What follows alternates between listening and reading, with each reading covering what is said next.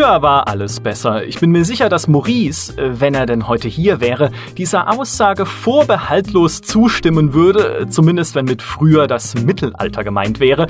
Hier soll es aber heute gar nicht um das echte Mittelalter gehen, sondern um so eine Art äh, virtuelles Mittelalter. Äh, ein Mittelalter voller Orks, Trolle, Zauberer und Drachen sowie neuerdings voller Kung-Fu-Pandas, leeren Elfen, Nachtgeborenen, Riesenschwert schwingenden Dämonen und was weiß ich noch alles. Es geht um World of Warcraft, das sich in den fast 14 Jahren seit Erscheinen sehr gewandelt hat.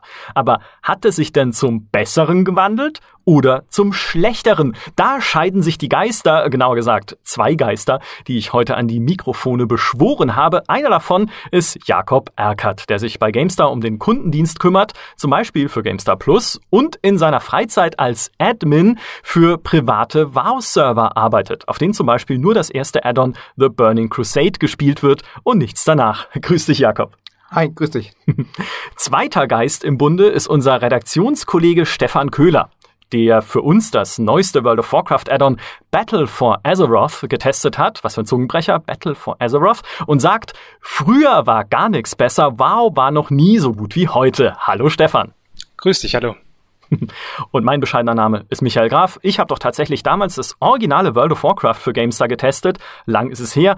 Danach habe ich aber nur bis zum Startgebiet von Wrath of the Lich King gespielt, bevor ich meinem Priester das heilige Licht ausgeblasen und aufgehört habe. Das ist so meine Wow-Geschichte bis jetzt. Und äh, Jakob, ich würde gern mit dir anfangen. Aha, und ja. äh, so ein bisschen mit der Idee für die Folge, denn ich habe mich schon lange mit dem Gedanken getragen, endlich mal einen Report oder eine Podcast-Episode zu machen über private World of Warcraft-Server, weil ich diese Szene einfach so spannend finde und es so spannend fand, wer spielt denn das? Also wer will denn eigentlich das alte World of Warcraft wiederhaben? Wie wird sowas betrieben? Wie sieht da die Community aus? Und dann haben wir uns irgendwann unterhalten und du meinst so, ja, ich bin Admin bei so einem Server. Ja, so kam das. So kam das, genau. Das war eigentlich einer der berühmten schönen Zufälle, die immer was ganz Tolles mit sich bringen. Und äh, ja, das Ergebnis haben wir hier sitzen, wir reden miteinander. Richtig. Magst du vielleicht erzählen, wie es dazu kam, dass du dort Admin geworden bist? Ja, natürlich. Ähm, ich spiele auf einem äh, deutschen The Burning Crusade äh, Server. Das ist ein rein deutschsprachiger Server. Habe ich angefangen, weil ein paar Kumpels gesagt haben, hey, den gibt es, da gibt es echt coole Sachen, der läuft flüssig, der ist äh, von der Uptime super und ich war immer skeptisch bei Privatservern, habe vorher mal auf dem einen oder anderen gespielt und da lief nix, da war alles kaputt, der war ständig down, also schrecklich. Und dann habe ich gesagt, gut, gebe ich dem Ganzen eine Chance, weil The Burning Crusade war das Addon, was ich am meisten gespielt habe zu offiziellen Zeiten und ja, klar, gib dem Ganzen eine Chance, habe angefangen, 2014 war das und war sofort begeistert. Also es lief wunderbar für einen Privatserver. Man muss es immer in Relation sehen. Die haben natürlich keine riesen Entwicklerstudios oder was auch immer. Und das war äh, klasse. Und dann habe ich mich nach einem Dreivierteljahr gefragt, das Projekt ist so toll, warum unterstützt du die Jungs nicht, die das machen? Und mittlerweile bin ich da Admin dabei. Mhm, sehr cool. Ja, und äh, Stefan, du bist im Prinzip äh, genau umgekehrt, aktueller als du kannst keiner haben momentan bei World of Warcraft, als Tester von Battle for Azeroth. Ähm, und äh, das war ein ganz witziges, äh, ganz witziger Zufall eigentlich, weil wir hatten jetzt erst geplant, diese Folge komplett über diese WoW-Server zu machen, weil ich das ja schon spannend genug finde als Thema. Und dann meinte Maurice, der heute leider nicht hier sein kann, weil er irgendwie im Homeoffice Artikel schreibt. Wahrscheinlich liegt er irgendwie auf der Couch rum und lässt sich mit Trauben füttern oder so. So Maurice-Zeug halt. Naja. Und Maurice meinte dann, nee, der Stefan wäre auch gerne mit dabei bei diesem Podcast, weil du sagst, World of Warcraft ist tatsächlich heute so gut wie nie zuvor. Also diese ganze Nostalgie, die man oft hat, stimmt gar nicht. Dieses früher war alles besser und so. Magst du vielleicht da schon mal einleitend ein paar Takte zu sagen, woher dieses Gefühl kommt und was es jetzt auch dann mit Battle for Azeroth, äh, äh, ich kann es nicht aussprechen, Battle for Azeroth ja, zu den, tun hat? Sag den ganzen Namen, World of Warcraft, Battle for Azeroth, dann wird es wirklich stimmen. ja, äh, also erstmal erstmal zwei Dinge muss ich vorab sagen. Äh, ich habe genauso wie der liebe Herr Kollege mehr Zeit bei, bei Burning Crusade mit World of Warcraft verbracht als mit allen anderen Erweiterungen. Das war auch meine Hauptzeit und ich habe die beste Nostalgieerfahrung. Jeder hat so seine Erweiterung, wo er die meiste Zeit reingesteckt hat und wahrscheinlich auch den größten Nostalgiefaktor hat. Auch bei mir wäre das äh, Burning Crusade. Aber wenn ich zurückblicke, dann weiß ich auch, dass viele Dinge heutzutage einfach nicht mehr spielbar sind, nicht mehr funktionieren würden, auch einfach keinen Spaß machen und die wir uns schon damals ehrlich gesagt gewünscht haben, äh, an, an Gameplay-Verbesserungen, an neuen Features, die erst später kamen, die vielleicht durch, durch Add-ons realisiert wurden, äh, in irgendwelchen Add-ons diese, diese Features aufgegriffen wurden und erst später von Blizzard in das Spiel selbst eingebaut wurden. Komfortfunktionen, die dem Spiel durchaus helfen und ihm nicht schaden. Mhm. Und äh, heutzutage, ich muss auch dazu sagen, ist nicht unbedingt alles besser in dem Spiel. Es hat sich durchaus gewandelt, es ist aber in vielen Belangen, in vielen Belangen ein besseres Spiel. Und wenn ich mir eine, eine Classic-Erfahrung, sei es World of Warcraft Classic oder ein Burning Crusade Classic anschaue, dann möchte ich nicht diese Zeit zurückhaben. Ich würde schon ein, zwei Features, moderne Features, wenn ich diese Zeit tatsächlich zurückhaben wollte, würde ich gerne mit ein paar weiteren Features äh, diese, diese Zeit erleben. Das, das mhm. wäre schon äh, ein, eine etwas andere Erfahrung, als ihr es wahrscheinlich auf einem privaten Server, der wirklich Burning Crusade so wie es ist, äh, ja, laufen hat, ähm, ja, wie ihr sie gerade habt. Ja klar, wenn man sich allein mal überlegt, was in der Zeit eigentlich alles dazugekommen ist seit The Burning Crusade. Also erstens hat sich ja alles geändert. Skillsystem, äh, irgendwie äh, neue Klassen, neue Völker und so, das ist ja eh klar. Aber auch solche Sachen wie der Raid und der Dungeon Finder, wo du ganz einfach Gruppen finden kannst. Also ich kann mir, ehrlich gesagt, so aus meiner heutigen Perspektive kann ich mir kaum vorstellen, warum das sich überhaupt heute noch jemand freiwillig antut auf so einem Privatserver. Das ist eine, eine sehr gute Frage. um, man muss eins, eins vorweg, so Privatserver sind natürlich nicht so krass besucht wie, wie jetzt offizielle Server. Und insofern ist das, ich sag immer, das ist ein großes Dorf. Das heißt, die Stammspieler, die ja seit Jahren spielen, die kennen sich untereinander. Natürlich kennen mich viele Spieler und ich kenne viele Spieler. Und ähm, es es, es sind einfach so weitläufige Meinungen, die sich da so etablieren und auch so, so Sprüche, die man hat. Und gerade der Dungeon und Raid Finder ist etwas, was äh, ich glaube, Nostalgiker, die auf dem Server spielen, gerade gar nicht haben wollen. Einerseits ist natürlich wahnsinnig nervig, stundenlang einen Tank für seine Instanz zu suchen. Das gebe ich absolut äh, zu, das stimmt.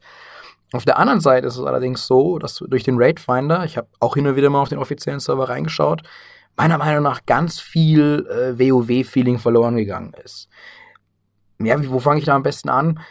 Es ist einfach so, ist eine Zeit lang, ich weiß heute nicht mehr, ob es so ist, aber eine Zeit lang war es so, ich hatte meinen Raid Finder und dann bin ich da rein, wir sind gewiped und wir hatten so einen 5% Buff. Wir kriegen 5% weniger Schaden und teilen 5% weniger aus, irgendwie sowas.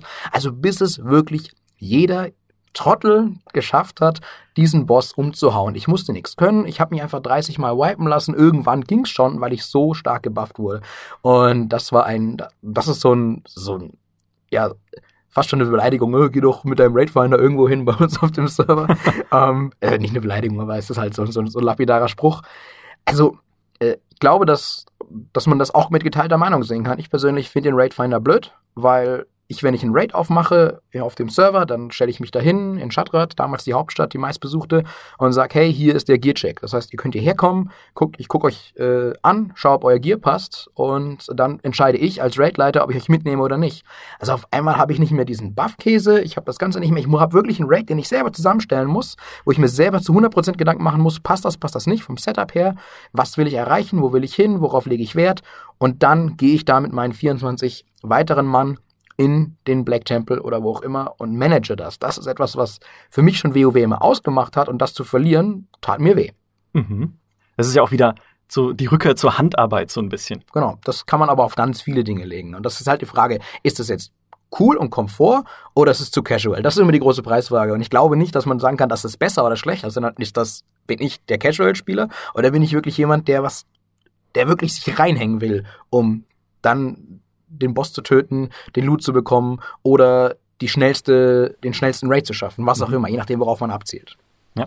Ich würde äh, dem widersprechen, bis auf einen einzigen Punkt und den, äh, bei dem gebe ich dir recht, es ist eine etwas weniger soziale Erfahrung geworden und die, was für mich persönlich da verloren gegangen ist, ist auch die, dieses, ich habe etwas erreicht natürlich, wenn ich jetzt noch in einen, in einen Raid gehe und den auf mythisch oder heroischen Schwierigkeitsgrad spielen möchte, kann ich nicht mehr irgendwelche Leute heraussuchen.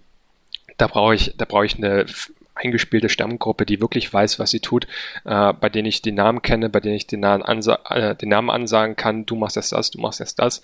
Das geht nicht. Aber ich kann denselben Raid, genauso wie er ist, auf einem niedrigen Schwierigkeitsgrad spielen, auch Loot abgreifen, das ja schlechter ist, aber es ist dasselbe Loot, nur halt mit schlechteren Statistiken und Werten und es ist in einer leicht anderen Farbe. Ich finde, da ist tatsächlich, wo du recht hast, und da ist das Einzige, wo ich dir recht geben würde, ein bisschen was verloren gegangen. A, dieser sozialen Komponente und B, diese, dieses Bragging-Right, das Angeben, hey, ich, ich stelle mich in Shatrat in die Hauptstadt hin und ich habe diese äh, Schuld, diese Schulterpanzer, von denen jeder weiß, bei äh, welchem Boss äh, sie abwirft. Und 5% aller Spieler auf unserem Server, kann ich ja vielleicht statistisch nachgucken, ähm, haben nur überhaupt diesen, diesen äh, Boss gesehen und nochmal ein Bruchteil davon hat überhaupt diese Schultern mit eingesackt. Schaut mich an, ich bin hier dieser coole Typ. Das ist tatsächlich in diesem Sinne verloren gegangen, auch durch vielleicht äh, andere Features später wie Transmogrifizieren, also ein bestimmtes Item kann aussehen, äh, wie es will. Aber insgesamt, insgesamt würde ich behaupten, ist die Erfahrung sehr, sehr viel besser geworden, weil jeder, jeder kann jetzt wirklich das spielen, was er möchte, auf einem Schwierigkeitsgrad, wie er es möchte. Ich kann, wenn ich ein absoluter Casual-Spieler bin, und für eine Zeit war ich das auch in World of Warcraft. Ich habe nicht immer mit großer Begeisterung gespielt. Wie gesagt, Burning Crusade war meine Hochphase. Bei ähm, dann Wrath of the Lich King ging schon bergab. Cataclysm habe ich tatsächlich nur noch auf einer Casual-Erfahrung mitgenommen. Bei Pandaria war ich persönlich äh, raus, da hatte ich einen Durchhänger und dann bin ich wieder reingekommen und jetzt spiele ich gerade wieder mit, mit großer Freude. Und klar, wenn ich ein, ein Casual-Spieler bin, werde ich bestimmte Inhalte vielleicht nie sehen. Ich werde ein, sagen wir mal, Burning Crusade hat ja den schwierigsten Raid aller Zeiten gehabt mit Sunworld, den nur 5% aller Spieler gesehen haben und. Den äh, gelehrt haben, doch noch viel weniger. Also nicht mal ein Prozent aller Spieler hat alle Bosse in, in Sunwell gelegt, zumindest äh, bevor, bevor ein anderes Addon rauskam. Und jetzt kann ich, egal was ich für eine Art von Spieler bin, ein Casual-Spieler ähm, oder ein, ein Hardcore-Raider, ein Sunwell, im, jetzt halt der, der neueste Raid ist Uldir in Battle for Azeroth, kann ich ein Uldir ähm, in irgendeinem Schwierigkeitsgrad spielen, der mir taugt, der, der mir passt. Und ja, als Casual-Spieler spiele ich dann vielleicht die äh, Looking for Raid, ähm, den, den Schwierigkeitsgrad Looking for Raid. Da wird mir die Gruppe schon zusammengewürfelt. Ich muss gar nichts mehr tun. Es ist Matchmaking. Der Tank wird zusammen, äh, die Tankgruppe wird zusammengewürfelt, die Heiler, die Schadensausteiler. Wir werden alle in die Instanz geworfen. Und dann ist es so leicht, dass solange wir einigermaßen wissen, was wir tun sollen, ähm, werden, kriegen wir auch Fehler verziehen und können einfach durchlaufen. Oder ich spiele das auf einem sehr hohen Schwierigkeitsgrad, dann brauche ich aber auch meine Gruppe. In dem Sinne ist es, ja, äh, du hast bestimmtes bestimmte Bragging Rights nicht mehr und diese soziale Komponente ist ein bisschen zurückgefahren worden, weil du sie nicht brauchst. Aber wenn du das willst oder nicht willst, dann ist es deine Entscheidung. Und diese Entscheidung kannst du jetzt im modernen World of Warcraft selber für dich treffen. Und du kannst alles sehen, egal was du willst. Es kann ein Raid sein, es kann ein Dungeon sein, es kann PvP sein, auf dem Niveau, auf dem Leistungsniveau, auf dem du gerne spielen möchtest. Kann ich äh, nachvollziehen. Ich persönlich, ich muss eins sagen, ich bin ja auch wieder auf den offiziellen Server zurückgekommen. Ich habe selber gespielt und mir hat's wirklich viel Spaß gemacht. Also ich habe äh, Spaß gehabt an der, äh, an der kompletten neuen Welt. Ich finde das Setting super, ich finde die Geschichte super. Ich habe Spaß daran. Und trotzdem äh, bin ich mir sicher, dass ich irgendwann wieder zu meinem eigenen Mutterschiff oder zu meinem eigenen Server zurückkommen werde. Aus, aus vielerlei Gründen. Du hast äh, meine Lieblingsinstanz angesprochen, äh, Sunwell. Und ich fand's äh, gerade da, damals so toll, dass es eben so ein exklusives Erlebnis war. Also man musste wirklich gut sein, um da reinzukommen, um den ersten Boss umzuhauen. Und der war recht, wirklich noch einfach verglichen mit den anderen. Äh, Kalekos damals und dann Brutalos. Also es wurde immer, immer schwerer und immer ja. kniffliger. Und auf einmal hattest du wirklich was geleistet. Also du du musst auch heute gut sein, um in der ersten Bundesliga Fußball spielen zu dürfen. Und gerade das, dieses, hey, ich habe das geschafft und alle anderen nicht. Und ich habe diesen Boss überhaupt gesehen und meine Jungs und Mädels natürlich. Aber die anderen nicht. Das ist etwas, was, was ich äh, vermisse. Auch wenn ich die Argumentation, dass es jeder für sich entscheiden darf, super cool finde. Aber dieses, hey, ich gehe ans Limit, ich äh, suche mir, äh, ich berechne mein Gear bis zum geht nicht mehr, ich äh, farm mir äh, noch zusätzliches Raid Prepare, um noch besser zu sein. Damals zu The Burning Crusade gab es Hasttränke, mit denen ich schneller angreifen konnte. Es gab Zerstörungstränke, mit denen ich für kurze Zeit mehr Zauberschaden hatte als äh, Caster. Es gab äh, Mana-Tränke, die ich als Heiler schlucken musste, um wirklich effektiv und gut zu heilen. Und äh, es gab auch das weiß ich jetzt nicht mehr genau, weil ich im neuen Add-on nicht so drin bin, Sachen Raid-technisch, aber Stefan, das kannst du mir vielleicht beantworten. Wie ist das denn mit Abhängigkeiten, Support? Wie baue ich meine Gruppe? Also ich weiß, früher musste ich äh, einen Enhancer-Schaman in die äh, Melee-Gruppe reinstecken, dass die Schurken und Krieger ihr Wind Fury haben. Ich musste mhm. einen Feral reinstecken, dass sie 5% extra Crit haben. Dann hatte ich noch eine Oily, die dafür gesorgt hat, dass sie mehr Hit hatten. Das gibt's diese Abhängigkeiten noch? Also ich habe ich hab meinen Schaman erstellt und war äh, erstaunt, er hatte gar keine Totems. Was soll denn das? Schau ja. an, unsere Totems, hallo? Totems, Totems wurden tatsächlich einig, einigermaßen rausgepatcht. Es gibt ein Talent, wo du äh, Totems noch stellen kannst. Wenn du dieses Talent nicht äh, hast, dann stellst du gar keine Totems mehr. Und diese ganzen, früher waren es ja, was weiß ich, was, fast 20 Totems, die du aufstellen konntest, wenn du sie alle hattest. Äh, das ist jetzt zurückgefallen. Es ist nur noch ein Knopf drücken und du stellst diese vier Totems auf oder eben nicht, wenn du es nicht hast. Das ist tatsächlich da reduziert worden. Ähm, diese Abhängigkeiten sind nicht mehr da. Alle Buffs sind raid-übergreifend und es gibt durchaus sinnvolle Buffs darfst einen Krieger zum Beispiel dabei haben, ist gut, weil er immer noch den Angriffs, ähm, den Angriffskraft-Buff geben kann, den Schrei. Äh, ein, ein Priester gibt immer noch zusätzliche Ausdauer, der Magier hat immer noch die arkane Intelligenz. Wobei, noch ist falsch. Wieder, diese Sachen wurden nämlich auch rausgepatcht, aber äh, jetzt gerade mit dem neuen äh, Add-on Battle for Azeroth wieder reingebracht, weil die Leute schon sowas wie, wie diese Bass haben wollten, aber eben diese Abhängigkeiten, die wirklichen Abhängigkeiten sind raus. Das gibt es nicht mehr ähm, dass man aufeinander aufbaut. Nein, da hast du, da hast du recht. Das ist in dem Sinne nicht mehr im Spiel. Es gibt noch durchaus, was es noch gibt, sind ähm, Stärken und Schwächen bei den ganzen Klassen. Also zum Beispiel ist ein äh, Heilig, ein, ein Protection Paladin immer noch sehr, sehr gut darin, große Gruppen ähm, zu tanken, während vielleicht ein einzelnes Ziel ähm, eher bei einem, bei einem Krieger gut ist. Du hast den Heilig Paladin als Heiler, der besonders gut ein einzelnes Ziel heilen kann und sehr, sehr gut bursten kann, aber ein Problem hat, in Bewegung zu bleiben, wenn der, der äh, Raid-Boss viel Bewegung erfordert. Da kannst du dann eher ein ja, weiß, weiß ich, einen Druiden nehmen, der viel mit ähm, Heilung über Zeit und einzelnen Zaubern in dieser Richtung hilft, oder ein Schamane, der mit seiner Kettenheilung natürlich viele Leute gleichzeitig heilen kann. Diese Art von Unterschiede zwischen Klassen gibt es noch, aber diese Abhängigkeiten in dem Sinne, das gibt es nicht mehr in Raids, da hast du recht. Was es gibt, und das, äh, da bin ich, da bin ich durchaus äh, erstaunt. Wir haben, wo wir das jetzt gerade aufnehmen, gerade gestern wurde der erste Raid Uldir den ich schon äh, erwähnt hatte, veröffentlicht. Und normalerweise ist der erste Raid einer, einer neuen Erweiterung immer reinkommen für, vielleicht haben Spieler mit Battle for Azeroth tatsächlich das erste Mal World of Warcraft angefangen, erstmal reinkommen, erstmal in die Erweiterung reinkommen, neue Klassen ausprobieren, äh, wenn, wenn, eine neue, wenn jemand eine neue Klasse gewählt hat oder ähm, einfach nur das Zusammenspiel lernen und so weiter. Und die ersten Bosse sind vielleicht so, ja, äh, ein Ausrüstungscheck, ob die Leute genug Ausrüstung haben, aber nicht in dem Sinne komplexe Mechaniken. Und Uldir, im Gegensatz zu dem, ist technisch sehr komplex gleich zu Anfang. Äh, zum Beispiel muss man beim zweiten Boss, Mutter, Mutter heißt der, ähm, der, die, dieser Bosskampf, ähm, will, will es nur ganz kurz erklären, hat ähm, drei Tore und jedes Mal, wenn ein Spieler durch, diese, äh, durch dieses Tor geht, ähm, nimmt die ganze Gruppe Schaden. Aber der ganze Raid muss durch, durch diese Tore durchlaufen, um dann ganz hinten am Ende den Boss zu besiegen. Und so ist es dann, dass der Raid-Leiter, wir haben gestern Abend 20 Leute im Raid gehabt, ähm, sagen muss, okay, Gruppe 1 sind drei Spieler, Gruppe 2 sind drei Spieler, Gruppe 3 sind drei Spieler, immer, immer diese Dreiergruppen, Gruppe 1 geht jetzt, okay, hochheilen, Gruppe 2 geht jetzt hochheilen. So, dieses, diese komplexe logistische Herausforderung, während dieser Bosskampf natürlich noch viele andere Mechaniken hat. Also die, die Lady schlägt natürlich auf den Tank ein, hat bestimmte Fähigkeiten, die man ausweichen muss und so weiter.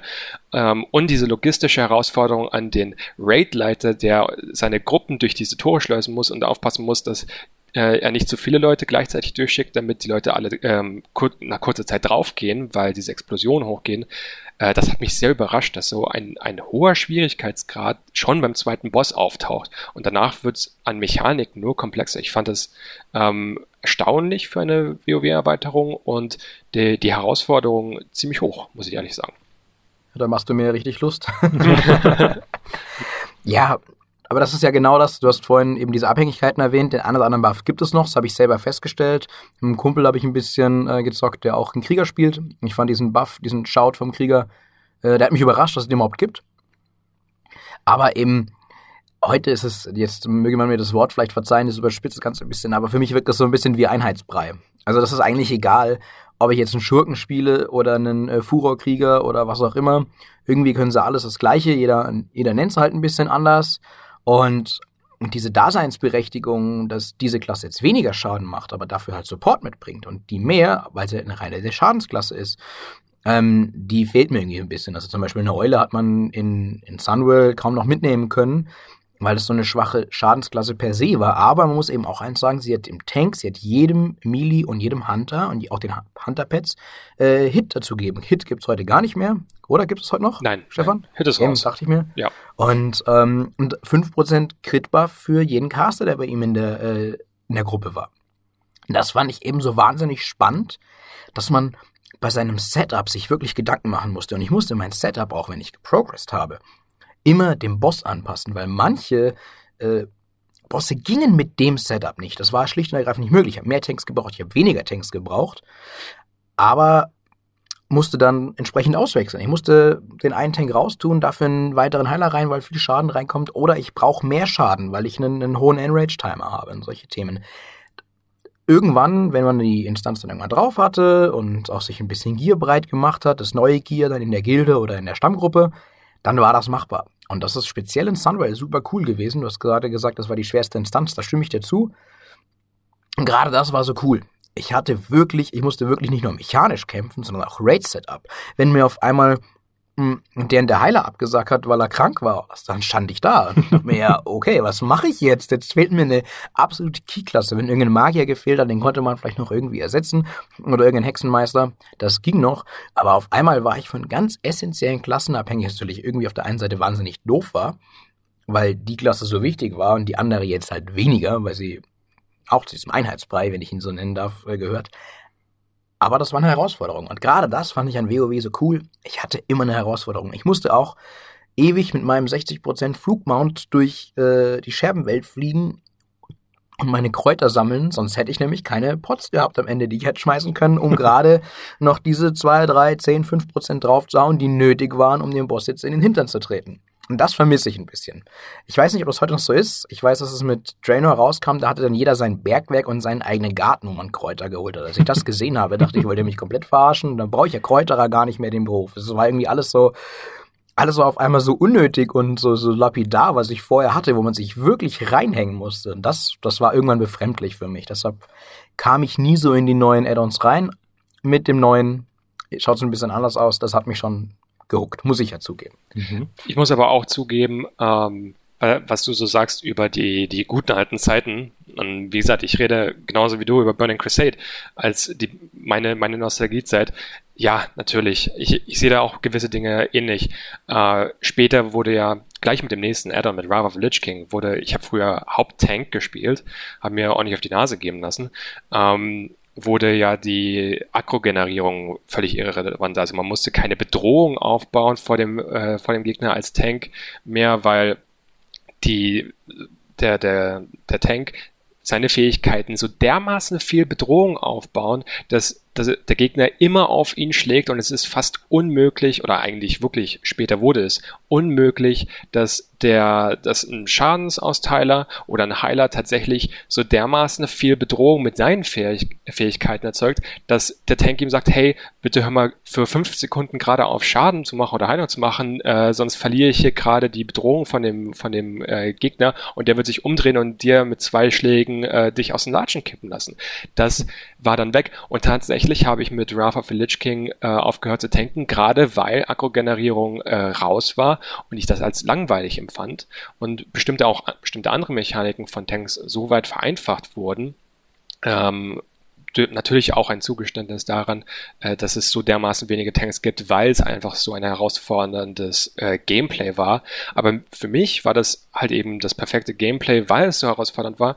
Und dann auf einmal war es weg und dann habe ich Heiler gespielt in der nächsten Erweiterung, weil die hatten wenigstens noch eine Herausforderung mit äh, dem Haushalten von Mana, was du als, als Tank hast du einfach persönlich jemand, der, der von Sunway und Sulaman kam, äh, keine, keine Herausforderung mehr gehabt. Und natürlich war das äh, cool damals, du musstest ähm, lange, lange Zeit ähm, Ressourcen farmen und so weiter. Heutzutage hast du durchaus auch noch einen gewissen Grind, äh, wahrscheinlich noch mehr als, als damals tatsächlich, aber ein anderer Grind. Du hast ähm, damals, na, natürlich, heute, welches, welches Reittier benutze ich heute, bis heute? Den Sulaman-Bären. Zur Erklärung, der, der ähm, Sulaman-Bär, dieses Reittier gibt es nur, wenn man äh, Sulaman, diese Instanz für zehn Spieler, ähm, in ein Rekord, in einem Rekordtempo durchjagt. Also wirklich von, du hast keine Pause zwischen Bossen, du musst den Boss legen, sofort weiterlaufen. Du musst ähm, mehrere Gruppen von Gegnern äh, gleichzeitig zusammenziehen und wegbomben. Du kannst nicht Gruppe für Gruppe nacheinander angehen. Und ähm, du darfst dir keine Tode erlauben in der Gruppe. Du musst das Ding wirklich durchjagen und dann kannst du diesen äh, Reitbären haben. Und natürlich renne ich bis heute mit diesen Zulaman-Bären rum, weil den haben sie auch aus dem Spiel gepatcht, weil natürlich später äh, mit höheren Level würde man ja einfach durch Zulaman durchrennen, das Ding einfach äh, einsacken. Aber die wollten, Blizzard wollte natürlich, dass jemand, der dieses Reittier damals, als es eine riesige Herausforderung war, das einzusammeln, ähm, äh, dass, dass diese Leute immer noch diese Bragging Rights haben. Und tja, ich habe sie bis heute. Ich benutze nur dieses Reittier bis heute. Das, ich gebe zu, das ist, das ist etwas, was durchaus verloren gegangen ist. Und wenn ich mir dann anschaue, wie heutzutage natürlich auch bestimmte Reittiere hinter bestimmten Herausforderungen stecken, sage ich mir so, ja, das ist, das ist mir egal. Ich habe das, ich habe dieses eine Ding und äh, da, das ist natürlich das, was ich auch äh, immer raushole und den Leuten zeige, hey, damals habe ich eine, schon Leistung gebracht und wir, wir hatten die in unserer Gruppe sogar verkauft. Wir hatten neun Spieler und einen mitgenommen, weil wir die alle schon hatten, die, die Reitbären. Und äh, dann haben wir gesagt, okay, wir verkaufen für 40.000 Gold oder was auch immer dir de, den Reitbären. Ähm, und haben dann uns da, unseren Raid damit finanziert, also unsere Tränke damit gekauft, unsere Verzauberung gekauft. Und das, das ist natürlich auch eine, eine Zeit, an die ich mich gerne erinnere und die so vielleicht nicht mehr unbedingt da ist. Aber ja, jetzt auch auf höheren Schwierigkeitsgraden gibt es natürlich auch besseres Loot, auch bestimmte Reittiere, die man freischalten kann, auch irgendwelche anderen Inhalte, die man nur bekommt, wenn man auf höheren Schwierigkeitsgraden spielt. Aber ähm, trotzdem, alle, alle können alles sehen, ähm, grundsätzlich, halt dann eben auf einem niedrigen Schwierigkeitsgrad. Und das tut dem, diesen, diesen Bragging Rights schon ein bisschen weh, das, das gebe ich zu was ja, äh, worum sich Blizzard sehr viel bemüht hat, ja, äh, übrigens, ich bin auch noch da, ja, ich höre nur fasziniert zu, weil so tief stecke ich schon lange nicht mehr drin, aber worum sich Blizzard ja bemüht hat in den letzten äh, Add-ons, war ja, weil du gerade das Grinding angesprochen hast, mehr Optionen zu bieten fürs Endgame. Also wenn du Max-Level erreicht hast, um dann zu gucken, okay, was mache ich jetzt? Es sind halt die Dailies dazugekommen, frag mich nicht in welchem Add-on, es gibt die Weltquests inzwischen, es gibt halt mehr Fraktionen, bei denen du irgendwie Ruf farmen kannst. Ähm, ist das wenn ich jetzt überlege, was macht denn jemand eigentlich, wenn er nur, also in Anführungszeichen, Burning Crusade spielt auf einem Server, ist es nichts, was einem dann fehlt, diese Vielfalt, weil da fällst du doch dann wahrscheinlich wieder zurück in den alten, relativ monotonen Grind am Ende, oder? Ja, das ist eine sehr spannende Frage. Die, ich, ich probiere die ein bisschen anders zu beantworten. Mhm. Prinzipiell, mhm. wenn man so einen Server betreibt und man sagt, man macht nur The Burning Crusade, dann will man diesen Server natürlich weil man da viel Herzblut reingesteckt hat, möglichst lange am Leben erhalten. Und das ist eine große Herausforderung, die man hat als Betreiber, jetzt in Anführungszeichen eines Servers, diesen Server spannend zu halten für Leute, die sagen, hey, ich spiele jetzt hier seit acht Jahren, habe alles gesehen und irgendwie spiele ich hier trotzdem noch. Ich weiß nicht warum. das ist, das ist äh, ganz spannend. Und äh, Stefan, du hast was anderes angesprochen. Ähm, der, der Time Run in Sulaman. Den haben zum Beispiel wir genommen und haben gesagt, hey, wir machen den noch schwerer. Mhm. Wir haben den Bossen ein bisschen mehr Leben gegeben und wir haben das Zeitevent um 10 Minuten gekürzt. Und Stefan, du wirst äh, bestätigen, dass 10 Minuten da ein ziemliches Brett sind. Da musst du aber wirklich zusammenziehen. Da musst du ja nicht nur Gruppen zusammenziehen, sondern sogar Bosse zusammenziehen. ja, natürlich entwickeln sich, wenn man so auch acht Jahre Zeit hat, The Burning Crusade kennenzulernen, alle Kniffs, alle Tricks, jedes Setup kennt, dann entwickeln sich natürlich ganz neue Strategien, Herausforderungen, Taktiken. Ähm, zum Beispiel gibt es eine Gruppe, die kann man mit einem Unsichtbarkeitstrank äh, überspringen. Dann schmeißt man sich einen Trank rein, rennt die äh, Treppe hoch und zack ist man mal im Boss drin. Und solche Sachen eben, die halten dann das, Le die halten das dann am mhm. Leben. Und wir haben dann so eine so eine Ranking-Tafel. Wer schafft es, am schnellsten diesen Run zu schaffen? Und da haben wir eine Ladder, äh, die Top 5. Und da kloppen sich die Leute seit Jahren drum, da auf Platz einzustehen. Das ist eine Motivation. Und natürlich dann nochmal hier äh, die Rasse, dann spiele ich mir den Schurken halt nochmal mit einer anderen Rasse hoch, weil die Rasse halt viel besser passt auf den PvE-Playstyle oder auf den PvP-Playstyle. Also wir haben wirklich einfach absolute Hardcore-Gamer, die sagen, hey, wenn ich mir jetzt einen Ork hochspiele, dann habe ich da nochmal mein kochendes Blut und nochmal einen weiteren CD, den ich ziehen kann, den ich als Nachtelf nicht hätte. Mhm. Das sind solche Themen. Das ist ein sehr spannender Aspekt, weil das wusste ich auch selber nicht, als ich mich mal so oberflächlich mit dem Thema beschäftigt habe, Privatserver. Es ist ja nicht nur so, dass man die Uhr einfach zurückdreht auf den Stand eines früheren Add-ons, sondern man modifiziert das Spiel auch so, wie es einem dann halt besser gefällt. Ja und nein. Mhm. Ähm, wir persönlich, also es gibt immer diesen Begriff, den nennt sich Bliss-like. Den, den gibt es natürlich nicht im Duden, aber den hat man sich so äh, zusammengedichtet. Das heißt, man möchte es so nah am Blizzard-Geschehen haben, wie es damals war. Sonst wäre es auch keine Nostalgie. Die Sache ist nur die, dass wir keinen hundertprozentigen äh, Sprung schaffen in die alte Zeit, weil The Burning Crusade ja auch nur eine gewisse Zeit einfach als solches draußen war und spielbar war. Und ähm, gerade um Langzeitmotivation zu generieren, muss man sich ein bisschen was überlegen. Auch ist es so jetzt bei uns gewesen, dass äh, Sulaman äh, von Blizzard damals so gedacht war, so als Zwischending zwischen dem T5-Content, den es damals gab, und dem T6-Content, der sich als deutlich schwieriger erwiesen hat. Und viele Spieler sind im T5-Content hängen geblieben und kamen mit ihrem Gear nicht weiter in den T6-Content. Aber Wrath of the Lich King stand schon an. Und dann hat, hat man das so gemacht, dass man mit Sulaman eine weitere Instanz rausgebracht hat und das, äh, die Ausrüstung da so gestaltet hat, dass die quasi so zwischen T5 und T6 vom Gearscore anzusiedeln ist. Mhm also quasi eine Starthilfe, eine weitere Starthilfe gegeben hat in den T6-Content.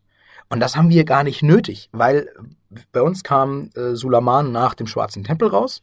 Und der Schwarze Tempel war natürlich, weil wir so lange schon existieren, schon lange abgefarmt und jeder hatte schon sein Gear. Das heißt, die Motivation, die Blizzard damals hatte, war bei uns gar nicht gegeben. Also was ist jetzt Blizz-like? Ist es exakt jeden Wert genauso einzupendeln und zu setzen wie damals? Oder ist es Blizz-like, die gleiche Herausforderung wie damals zu generieren? Das ist immer die große Preisfrage. Ich habe mehr Gear, ich habe keinen fortlaufenden Content nach The Burning Crusade. Was mache ich? Mache ich so exakt wie damals? Oder will ich das Erlebnis wie damals haben? Das mhm. sind immer zwei Probleme, da scheitern wir jedes Mal, wenn wir es intern besprechen, wie wir das Feintuning machen wollen. Das ist eine ganz spannende Frage und äh, jedes Mal müssen wir die aufs Neue beantworten, speziell auch jetzt, da wir gerade am letzten Content arbeiten, Queldanas, äh, Terrasse der Magister als Fünfer-Instanz, die damit kam und dann als, groß, als großer TBC-Abschluss Sunwell.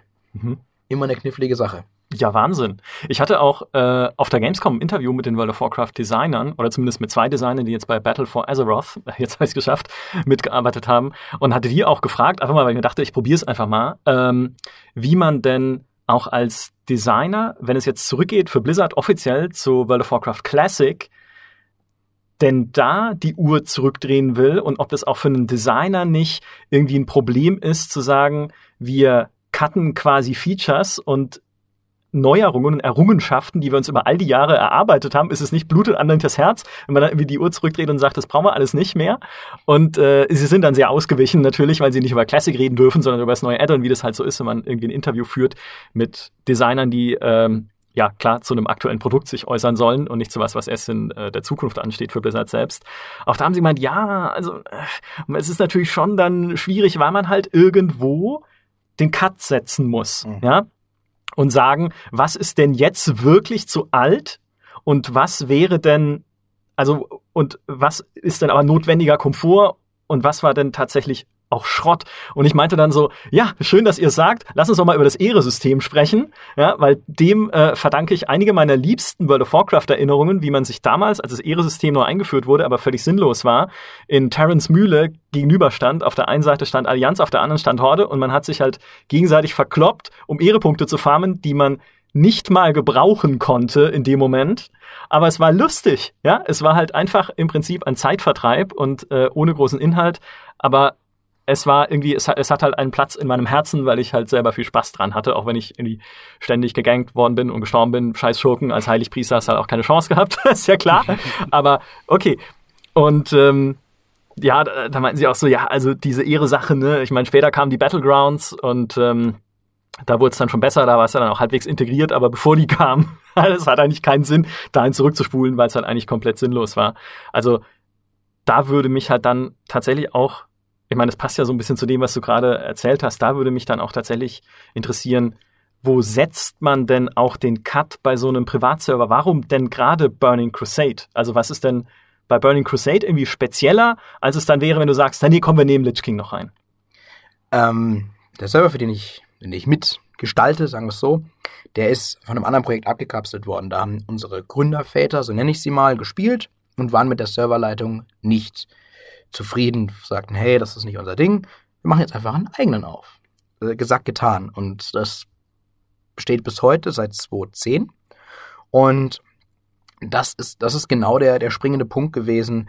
Man ist einfach von einem bereits bestehenden TBC-Server gekommen. Es gab jetzt nicht so den Punkt, wo wir alle in der Kneipe saßen und uns dachten, boah, endlich mal wieder Burning Crusade spielen. Aha. Nein, das gab's nicht. Da war auch kein Bier mit im Spiel, wobei ein Bier im Spiel ist es eigentlich nie schlecht. Da kommen immer gute Ideen bei raus. Aber so war es nicht. Ich glaube, das war einfach so eine Weiterentwicklung von diesem ursprünglichen Server, den es da gab. Dem Motto, hey, wir machen das besser. Und ähm, bis heute scheint es wohl ganz gut zu laufen, denn wir haben immer noch äh, fleißig aktive Leute. Diesen, diesen Cut zu setzen, wo, äh, wie gehe ich es an, was schmeiße ich über Bord, was damals war, was damals äh, für die Füße war und was nicht, das ist, kann man ganz allgemein gar nicht beantworten. Mhm. Ich, ich setz mal, ein, ich erkläre mal ein Beispiel. Ähm, wenn man raidet, dann raidet man Plündermeister. So ist es zumindest zu TBC gewesen. Einer hatte den, war der Plündermeister und der äh, hat dann den Loot zugewiesen, nach entsprechendem Würfeln und vielleicht hat er auch gesagt, hey, pass mal auf, du, du kannst mit dem Item gar nichts anfangen. Das Würfeln, Entschuldigung, das Würfeln, fantastisch. Gibt's ja nicht mehr. Ja, Doch. aber das war toll. Echt? Gibt's also das noch? Nicht, nicht, nee, nicht um Items, aber du kannst natürlich genau. noch würfeln. Was wir zum Beispiel haben ist, also wie, wie heute das äh, Looting funktioniert ist, jeder kriegt sein eigenes Loot oder halt eben keins, wenn du Pech gehabt hast. Und du kannst aber noch in der Gruppe handeln. Und dann ist es halt ja, okay. so, äh, hier, so. wir haben noch ein, wir haben noch zwei Krieger in der Gruppe, äh, die können beide Platten Schultern tragen. Äh, dann, ich brauche dieses Item nicht, dann würfelt mal beide, der, der höher würfelt, kriegt das Ding von mir zurück. Äh, abgegeben, meine ich. Aber ansonsten ist es, ist es heute sehr anders, ja. Entschuldigt bitte weiter. Da, da sprichst du was Gutes an. Genau, das ist eben das Thema gewesen. Dann wurde mal Loot falsch verteilt, man hat sich verklickt. Der Plündermeister muss ja äh, 25 Leute äh, im Blick haben, kennen, was die machen, tralala, und auf einmal gibt das dem Falschen. So, was passiert jetzt? Der hat das Ding und da war nichts mehr dran zu rütteln, rein spielmechanisch. Also musste man einen Game Master anschreiben, unter anderem eben dann so einen wie mich, der dann, und dann sagen, oh, Hilfe, Hilfe, Hilfe, da ging was in die Hose. Und natürlich, man muss eins sagen, wir hatten nicht so die Manpower, wir sind ja kein kein großes Unternehmen wie Blizzard. Also mussten wir uns eine Technik überlegen, wie man diese Anfragen reduziert. Und genau das, was eben Blizzard auch gemacht hat, haben wir dann äh, eingebaut, ein bisschen getrickst, dass man fünf Minuten, nachdem man das Item erhält, noch mit allen anwesenden Spielern im Raid, die das Item auch hätten erhalten können, handeln kann. Und dann kann ich es dem geben. Und das gab es damals nicht. Aber es ist halt eine Komfortsache, die äh, meinen Aufwand verringert und die das Spielerlebnis jetzt eigentlich überhaupt nicht stört. Das sind, das sind solche Themen. Und eben Feintuning. Oder auch Bugs. Blizzard äh, hat nicht jeden Bug gekillt, äh, den mhm. es zu The Burning Crusade gab. Ist das jetzt Bliss-like, wenn ich diesen Bug drin lasse, oder ist das nicht Bliss-like? Das ist auch wieder eine Grundsatzfrage und das muss ganz individuell von Thema zu Thema entschieden werden. Es ist gar nicht leicht. Und auch Themen wie, ist das überhaupt ein Bug oder ist es ein Feature? Ich weiß nicht, Stefan, vielleicht erinnerst du dich dran, aber es gab die 3-2-Schuss, äh, also Autoschuss, zuverlässiger Schuss, Rotation vom Hunter. Viele äh, sagen, das ist gar nicht so gewollt gewesen von Blizzard. Das war mehr so ein Side-Effekt von ein paar anderen Patches, die sie gemacht haben. Oder wollten die wirklich, dass das funktioniert? Und das ist auch so eine Grundsatzdiskussion, die sie seit, die sie seit Jahren eigentlich führen. Bauen wir das jetzt ein? Dass das reibungslos funktioniert? Oder wollte Blizzard, dass das gar nicht funktioniert? Das ist einfach, da, da, da treffen zwei Glaubensfronten aufeinander. dass man, das kann man zu 100% nie beantworten. Das funktioniert nicht, weil man keinen, weil man keinen Fluxkompensator hat, mit dem man äh, ins Jahr 2008, 2007 reisen kann mhm. und die Blizzard-Entwickler äh, Blizzard, äh, interviewen kann. Das geht leider nicht. Ganz interessant ist vielleicht zu wissen, wie so ein, wie so ein Privatserver prinzipiell geskriptet wird. Also es ist nicht so, dass wir ein fertiges Skript haben und da alles läuft. Deshalb äh, Serverstabilität, Bugs, solche Themen sind natürlich Sachen, an denen man tagtäglich arbeitet und die man probiert äh, als Betreiber klein zu halten und zu killen. Man killt ja Bugs. und ähm, Eine ganz spannende Sache ist dazu, wenn man so einen eigenen Server aufmachen will, das geht jederzeit. Und da gibt es zwei Open Source Programme, mit denen man arbeiten kann. Das eine heißt CMangos, das andere heißt äh, Trinity. Das sind einfach die zwei Themen. Kann man auch googeln, wenn man wirklich mal Interesse daran hat, wie man das macht. Einfach googeln. Dann kann man sich das mal angucken. Schwer ist es nicht. Und dann einfach mal auf seinem eigenen Privatserver, auf seinem Rechner selber mal als Game Master durch die Gegend flitzen. Das funktioniert. Und diese Open Source Programme werden regelmäßig von Leuten weiterentwickelt, wie das halt in Open Source Projekten so läuft. Und eines Tages, als eben dann unser Server gegründet wurde, hat man den Status quo genommen und dann kopiert und sich auf den eigenen Server portiert und dann ähm, an diesem Status dann individuell weiterentwickelt, geskriptet, gemacht und getan. Und deshalb ist es halt auch so, dass unser, unser Core, unser Skript natürlich schon einen gewissen persönlichen Wert für uns hat, weil wir natürlich darauf Wert legen, möglichst bugfrei zu sein und möglichst gutes äh, Skript zu designen und damit äh, dann natürlich von dem Einheitsbrei, dem berühmten, von dem wir vorhin schon hatten, uns abzuheben, weil es gibt nämlich viele Privatserver und viele laufen eben auch nicht so gut und ich möchte mal behaupten, dass der Server, an dem ich mitarbeite, dass der eigentlich ziemlich, ziemlich gut läuft für einen Privatserver. Auch mhm. wahnsinnig gute Uptime hat. Also teilweise muss ich den einfach nach sieben Tagen neu starten, um, wie man das halt so macht, man muss auch seinen Rechner wieder mal neu starten, dass alles smooth läuft. Und so läuft das bei uns eben prinzipiell auch. Ist eine ganz spannende Sache. Und wenn man eben jetzt einen neuen Teil skripten will, eben, nehmen wir jetzt mal Beispiel Sunville, daran arbeiten wir gerade, dann ist es halt nicht so, dass man sagt, gut, okay, äh, da ist der Boss und da muss man halt den ein bisschen nach links oder nach rechts drehen, dann läuft das schon. Also das ist eine ganz komplexe Sache, weil man hat im Prinzip nur äh, den Boss per se, der macht irgendwie ein bisschen was, da ist vielleicht schon mal was von im Open Source äh, Code schon ein bisschen was gemacht worden, da wurden vielleicht schon mal die richtigen Spells rausgesucht, die er macht. Aber wenn man dann eben so einen äh, Boss skripten will, dann ist der beste Freund YouTube und Google. Dann setzt man sich dann hin und schaut eben, wie es damals so war, mit maximal 480p irgendwelche Videos sich an und sagt, ah, bei dem Frame, bei sieben Sekunden macht er das. Okay, dann macht er wohl den Spell mit einem Cooldown von sieben Sekunden und so tastet man sich heran. Das ist eine wahnsinnige Sisyphus-Arbeit, sowas zu machen. Irre. Und ähm, das ist halt auch das Problem, was viele, die da bei uns spielen, gar nicht mitkriegen. Ey, warum bist du so nicht längst fertig? Ja, weil es eben, weil wir so einen hohen Anspruch einerseits an uns haben, andererseits was gar nicht so einfach ist. Und Bosses sind ja noch easy. Da gibt's ja noch Videos. Keiner filmt sich oder lädt irgendwas hoch, wie er den Trash verprügelt. Aber den gibt es auch. Und der macht auch Fähigkeiten. Und dann ist es echt knifflig herauszufinden, was macht der, wie oft macht er es, äh, wie läuft der, die patrouillieren und solche Themen. Wir haben uns ein eigenes Pad-System geschrieben, das man nur über Datenbank steuern kann. Das ist alles wahnsinnig komplex, übergreifende Fixes. Das ist alles äh, eine ziemlich äh, knifflige Herausforderung. Deshalb, äh, ich bin jedes Mal froh, wenn wieder was Neues rauskommt und da freue mich daran. Das ist auch so eine Langzeitmotivation für mich irgendwie, da auch ständig mitzuarbeiten, weil es immer wieder so Kleinigkeiten gibt, die einen auf den Zeiger gehen, die man nicht haben möchte.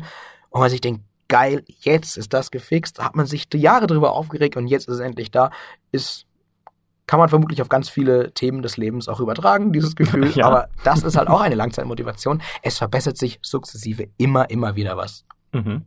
Und wenn man mit Herzblut dabei ist, dann passt das. Ich finde das unglaublich spannend, diese, diese ganze Arbeit, die dahinter steckt, die ja, wie du schon gerade sehr richtig gesagt hast, nicht nur einfach, ja, wir programmieren irgendwas oder wir versuchen diesen Server irgendwie stabil laufen zu lassen für eine Woche, wie es ja auch Blizzard macht, die jeden Mittwoch ihren Server Reset haben, sondern es ist ja auch diese historische, diese archäologische Arbeit quasi, das Spiel sich ähm, ja, zurück zu versetzen und versuchen, diese ganzen Bausteine auseinanderzunehmen, um sie dann wieder zusammensetzen zu können für den eigenen Server. Das ist sicherlich ein, ein fantastisches Hobby, in, in diese Historie von einem Spiel rein äh, was ja auch ein durchaus großes Problem ist. Wir haben ja heutzutage kaum die Möglichkeit, oder eigentlich gar nicht die Möglichkeit, äh, dieses Spiel, wie es früher war, da es halt eben ein Live-Service-Spiel ist, nochmal zu erleben. Und äh, dann natürlich auch die Erfahrung, die wir gemacht haben, äh, wird jemand, der heute mit WoW anfängt, nicht mehr haben, nicht mehr haben können. Und da verlieren wir natürlich auch ein Stück äh, Videospielgeschichte. Also auch durch einen, einen äh, in einem historischen Kontext und der, der ähm, dem Retten von, von Videospielhistorie in dem Sinne, gerade mhm. bei Live-Service-Spielen, habt ihr, macht ihr dann durchaus einen Dienst, der nicht unbedingt vom Entwickler gewollt ist, aber der durchaus ein Dienst am, am Spieler selbst ist. Ja. Da sprichst du was, was wahnsinnig Spannendes an, ja.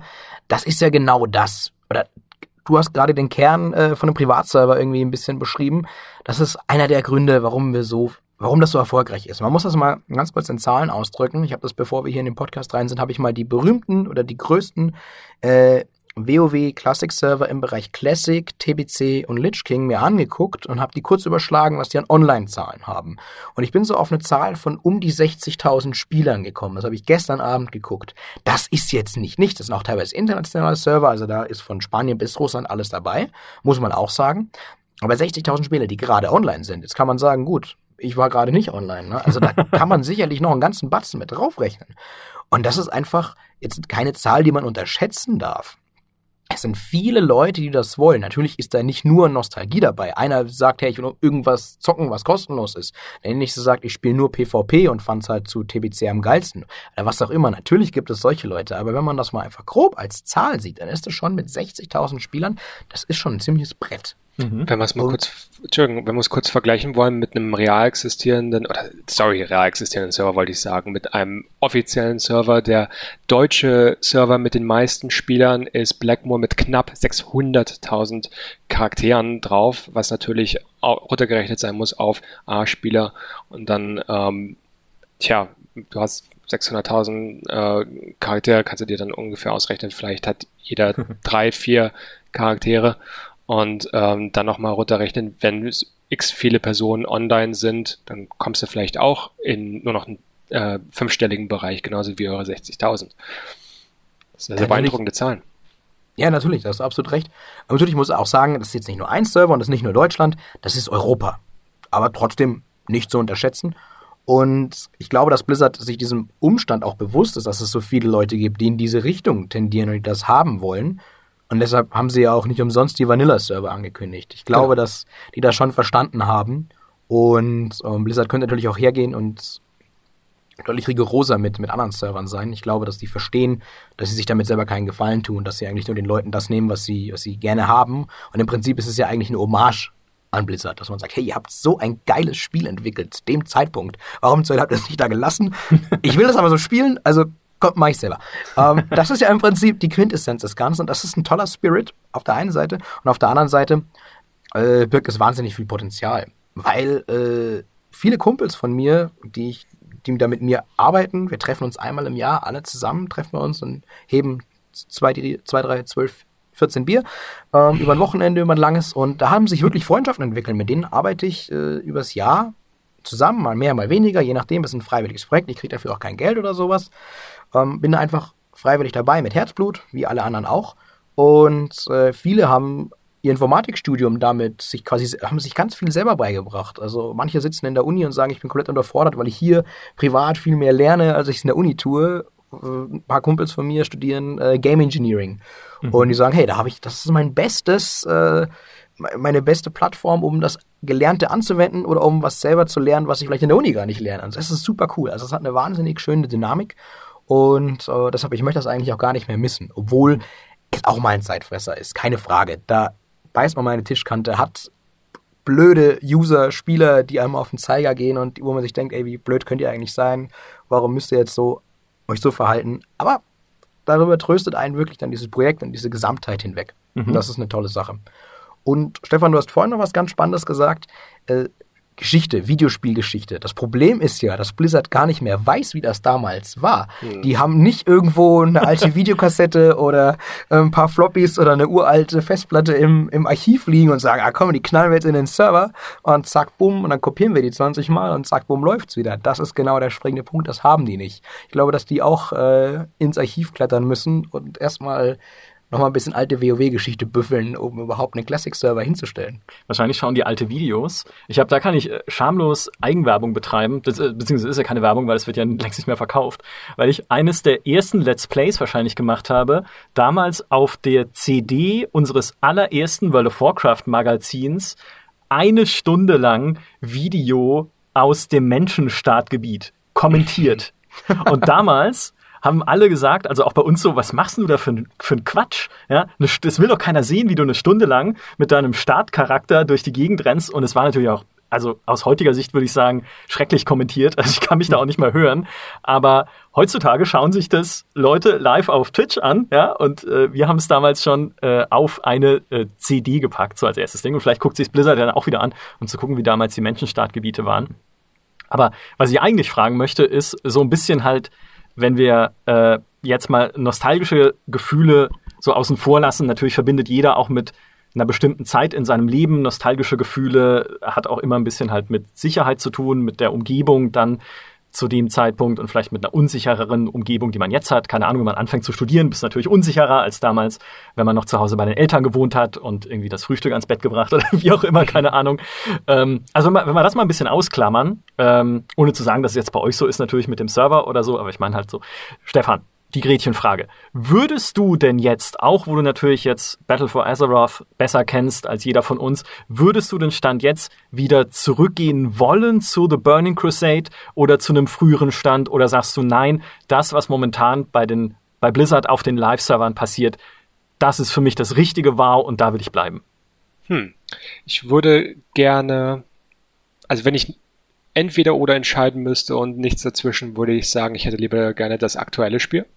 Mhm. Und am liebsten, das, was ich gerne hätte, wäre, einige Features wieder von, von damals zurückzubringen, die ich denke, die in Ordnung waren. Ähm, in, das, das, das Große, was sich ja bei World of Warcraft über die Jahre geändert hat, ist ja weg von einer von dem Abenteuer, das man hat in der World of Warcraft. Daher kommt ja auch der Name. Wir haben ein Abenteuer in der World of Warcraft, ähm, das wir erleben, als einfach nur eine Person in, diesen, in dieser großen, großen Spielwelt, die wir uns langsam erschließen, äh, langsam sehen.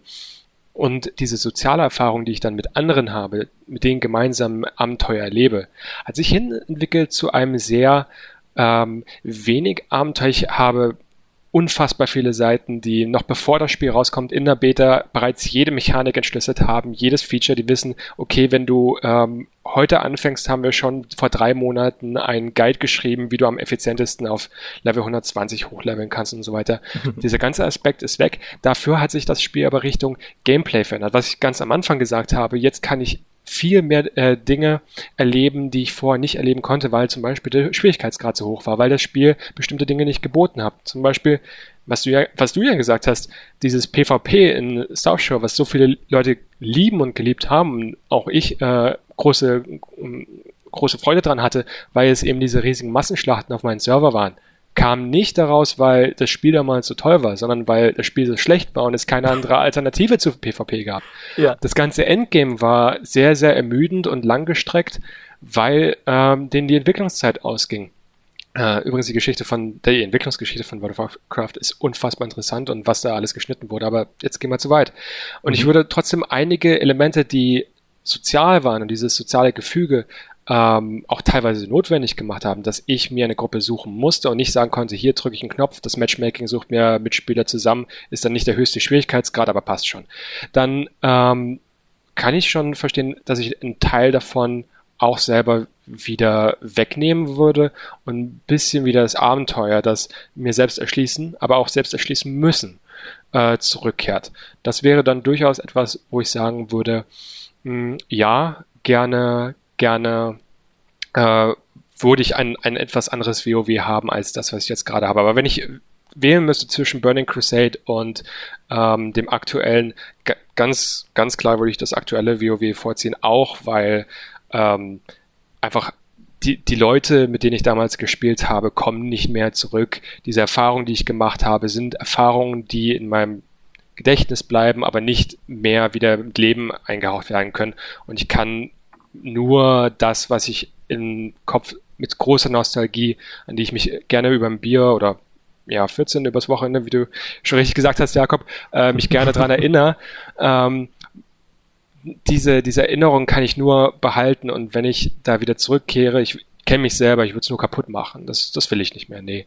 Ich hätte aber für dich noch, Jakob, eine, ein Rapid Fire, vielleicht zum Schluss ein Rapid Fire Quiz, um nämlich die Frage an dich wiederum zu drehen. Ähm, was, was würdest du vielleicht anders machen wollen? Weil nämlich, ich hatte zu der Ankündigung von World of Warcraft Classic eine Kolumne geschrieben, über die sehr viel erzählt wurde, weil, oder sehr viel diskutiert wurde, weil ähm, ich gesagt habe, ja, damals schon, ich möchte nicht Classic wie Classic haben, ich möchte schon ein paar Anpassungen haben. Weil was ist eigentlich World of Warcraft Classic? Ist es Patch 1.0 oder ist es Patch 1.12.2? Das, was ganz am Ende von World of Warcraft Classic da war. Deswegen mal kurz ein paar Fragen, ein paar Thesen, die ich aufgeworfen habe und ich würde dich fragen, ob du das gerne hättest, wenn du World of Warcraft Classic spielen würdest.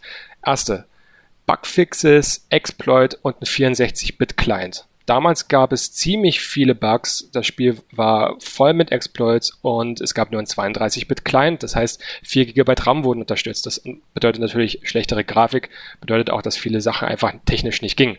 Würdest du das zurückhaben wollen oder würdest du ähm, mit, mit dem alten Problem, technischen Problemen und Limitierungen, die es hat, oder würdest du sagen, okay, wir nehmen den, das neue WoW als äh, Technik, als Software-Plattform?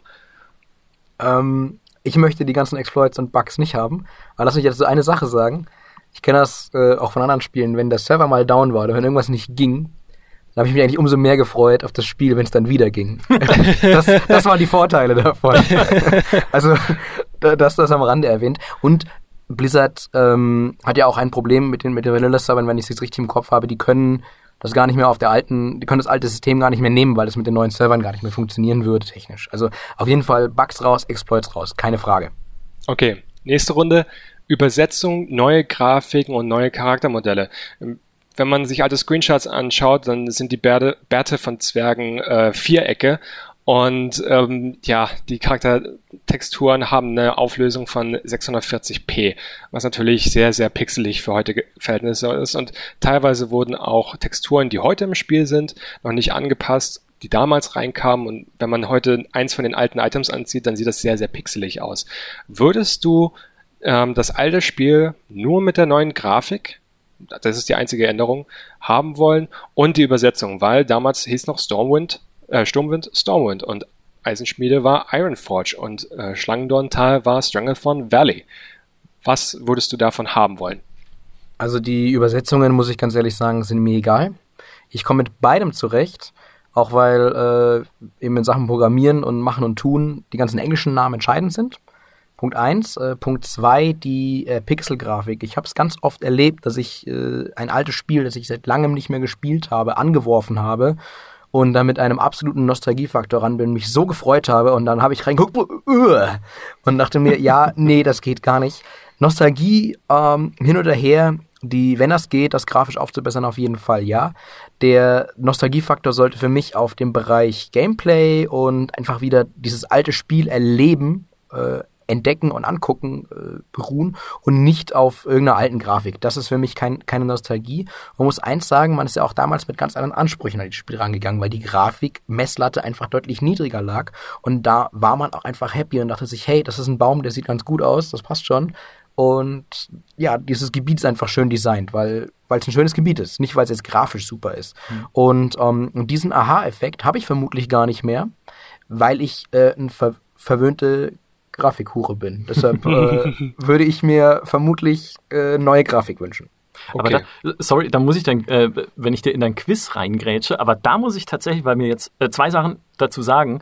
Erstens, auf gar keinen Fall die Übersetzung, weil das war für mich damals eine Furchtbarkeit sondergleichen, als mhm. irgendwie Undercity, das coole Undercity plötzlich mhm. Unterstadt. Heute ist man dran gewöhnt, aber damals, ich kam ja noch aus der Beta-History bei World of Warcraft, für mich war das ein Verbrechen, mhm. über das wir damals auch Streitgespräche und äh, ja, äh, geführt haben in der Redaktion. Ähm, das nur dazu, äh, was mir noch eingefallen ist, weil du gerade diesen Aha-Moment erwähnt hast.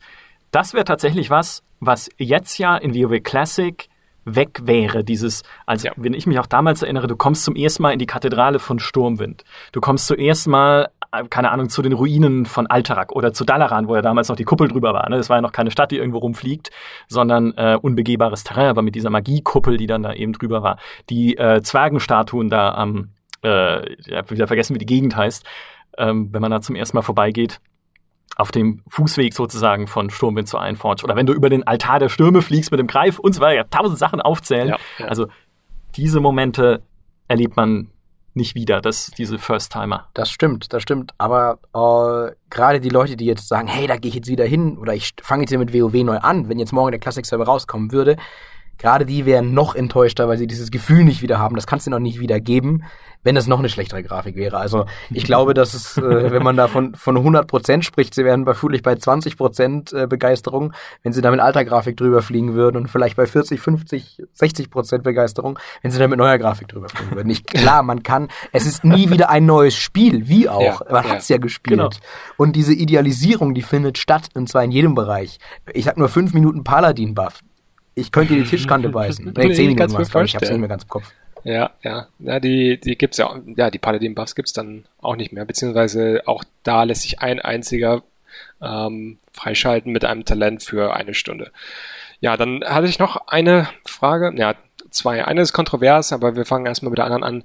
Balance für Talentrichtung. Damals waren äh, Paladine, besonders Vergelter-Paladine, unbrauchbar der Tank-Paladin war unbrauchbar. Äh, eigentlich wurden alle Paladine dazu gezwungen zu heilen. Der Moonkin-Druide war auch nur ein belächeltes, äh, gerade so existierendes Ding im Spiel, das sicherlich keinen großen Schaden gemacht hat. Also die Talentbäume damals gab es im Spiel, aber teilweise war die Balance äh, nicht nur, auch, auch heute ist immer die Debatte um, was ist besser, was ist schlechter, aber damals muss man, muss man konstatieren, waren bestimmte Talentbäume komplett unbrauchbar, wirklich unbrauchbar. Jetzt die Frage, ähm, tja, was sollen wir da machen? Und damit ergibt sich aber noch eine zweite Frage. Wenn wir nämlich sagen, wir passen Talente an, dann, äh, dass sie alle spielbar sind, alle Talentbäume. Dann müsste es aber auch bestimmte Items geben, weil das ist ja auch ein Problem gewesen, dass es zwar bestimmte Talentbäume gab, die durchaus äh, sinnvoll gewesen wären, wären dafür hätten dafür Items existiert. Die aber hat man wahrscheinlich auch durch, durch Entwicklerprobleme, dann einfach vergessen und dann waren halt eben bestimmte Talentbäume unbrauchbar. Also wenn man diese Talentbäume ähm, ordentlich einbauen möchte, dass alle funktionieren, bräuchte man auch neue Items, die es damals nicht gegeben hat. Jetzt meine Frage, was möchtest du mit Talentbäumen machen? Was möchtest du dann mit den entsprechenden Items machen, die man dafür bräuchte? Eine sehr gute Frage, die gefällt mir sehr. Ähm, ich glaube, das Balancing für jeden Spieledesigner, für jeden Spieleentwickler eines der größten Herausforderungen ist, egal ob äh, in einem Shooter, in einem RTS oder auch in einem Rollenspiel.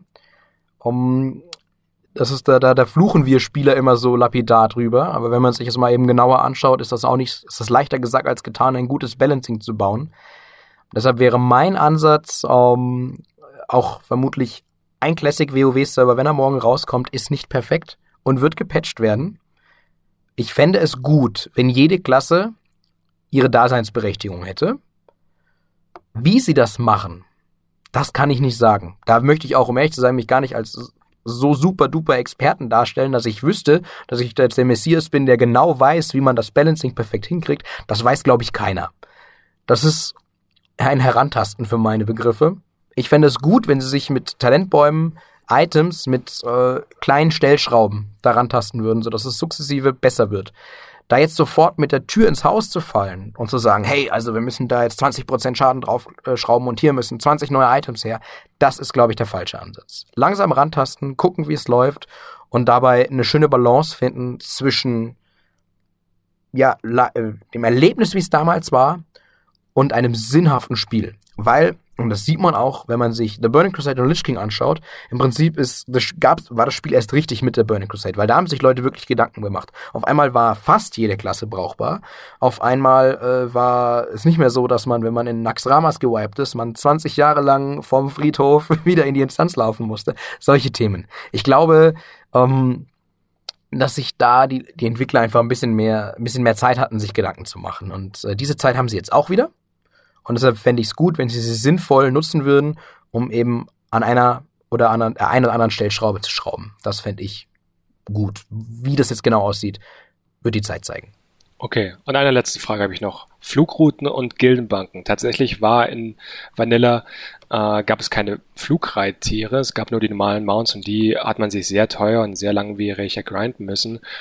Ähm, die Flugrouten, die es im Spiel gab, zu bestimmten Punkten waren teilweise arg weit voneinander entfernt. Teilweise hatten bestimmte Zonen gar keine Flugroute ganz am Anfang und da musste man sehr, sehr viel laufen. Natürlich auch wieder macht die Welt größer, macht das Abenteuer größer. Aber heutzutage kennen alle diese Gebiete und es wäre dann durchaus nervig, äh, nicht mehr groß fliegen zu können. Außerdem landet man damals noch bei jedem Punkt zwischen. Heutzutage kann man ja, wenn man eine längere Strecke fliegt, durchfliegen. Und zweites Thema, die Gildenbank. Gab es einfach damals nicht. Du hattest keine Gildenbank, du hattest keinen Gil Gildenkalender. Und ganz ehrlich, äh, eine Gildenbank, wo alle ihre Sachen einzahlen können, äh, ein Kalender, wo einfach ein Raid-Datum eingetragen werden kann, wo Leute sagen, okay, ich komme, ich komme nicht. Das hatten wir alles. Das haben wir halt eben früher auf äh, eine externe Webseite ausgelagert. Es war halt einfach nervig, dass es das nicht im Spiel gab. Aber hey, Leute haben gesagt in den Kommentaren, nein, das Spiel muss so sein wie früher und wenn es dann halt eben Probleme gibt, dann muss man sich auch wieder externe äh, Services suchen. Also jetzt möchte ich deine Gedanken hören zu, sollte es Gildenbanken, Gildenkalender geben und was sollte mit Flugrouten gemacht werden? Flugrouten sind äh, ein interessantes Thema, da habe ich mir noch gar keine Gedanken drüber gemacht. Wenn ich jetzt so aus dem Stegreif was sagen müsste, prinzipiell finde ich es äh, gut, dass die, also fände ich schön, wenn die Flugrouten so bleiben, wie sie, wie sie damals waren. Ich könnte mich mit, damit anfreunden, dass Riesengaps, die, die es damals gab, also wirklich große Löcher, wo es gar keinen Punkt für beide Fraktionen, teilweise hatte auch nur Allianz oder Horde da nichts, dass man da vielleicht nachbessert mit dem einen oder anderen Flugpunkt. Aber äh, ansonsten finde ich die Flugrouten so okay. Die, die gehörten damals dazu. Und es war damals auch wirklich schön, über, über, die, über die Gebiete zu fliegen. Mit, damit habe ich auch heute kein Problem. Also wenn ich äh, mich wieder auf den Privatserver einlogge und ich fliege dann mal ein Eck, dann hatte ich damit kein Thema. Und habe ein bisschen geguckt. Und selbst wenn es mich langweilt, dann äh, ist mein Rechner so stark, dass ich noch ein YouTube-Video links gucken kann. Oder ich höre mir vielleicht einen GameStar-Podcast parallel an. Das kann auch sein. Das ist gut möglich. Also es ist jetzt nicht so, dass ich da jetzt komplett schreiend im Kreis laufe, oh mein Gott, ich fliege jetzt sieben Minuten, was mache ich jetzt mit meiner Zeit? Das, dieses Problem habe ich nicht und das Problem hat, wenn jeder Spieler ehrlich zu sich ist, auch nicht. Gildenbacken und Gildenkalender sind wieder ein anderes Thema. Gildenbacken würde ich missen. Ich fände cool, wenn sie drin wären. Ich kann aber auch verstehen, das ist jetzt nicht das Feature, wo ich sage, das muss drin sein. Ohne das könnte ich nicht Vanilla spielen.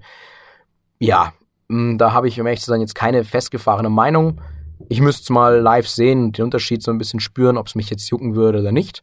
Beim Kalender, den, den misse ich gar nicht. Also ich finde es sogar wirklich spannend und angenehm, eine Website zu haben, über die man sich organisiert. Weil da kann ich auch mal mit meinem äh, Smartphone einfach schnell eintragen, ich kann, ich kann nicht, ich kann, ich kann, ich kann nicht. Und dann muss ich mich nicht ins Spiel einloggen. Also wenn ich jetzt im Zug sitze und meinen Jungs sage, hey, ich kann heute spontan doch zum Raid kommen, weil der Michael Graf mich nicht so lange äh, festgehalten hat für den Podcast, dann kann ich das denen schnell so äh, mitteilen und mich in den Kalender noch eintragen. Das könnte ich jetzt nicht. Dafür müsste ich jetzt den Laptop ausklappen und das Spiel starten. Mhm. Tja, super. Dann ist mein kleines Popquiz dazu äh, abgeschlossen. Ich würde sagen, wir haben sehr viel über das Thema diskutiert, oder? Ja, tatsächlich. Das war, äh, das war enorm erkenntnisreich für jemanden, der wie ich im Prinzip seit Lich King nicht mehr gespielt hat, außer das Startgebiet von Pandaria und das Startgebiet von Legion, weil ich es mir wieder angucken wollte.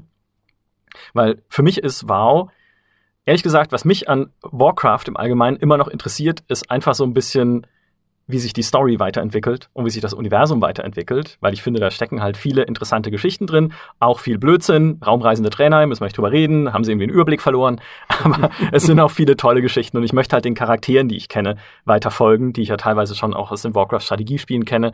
Was passiert denn jetzt eigentlich mit Jaina, die in äh, Battle for Azeroth am Anfang im Knast sitzt und so?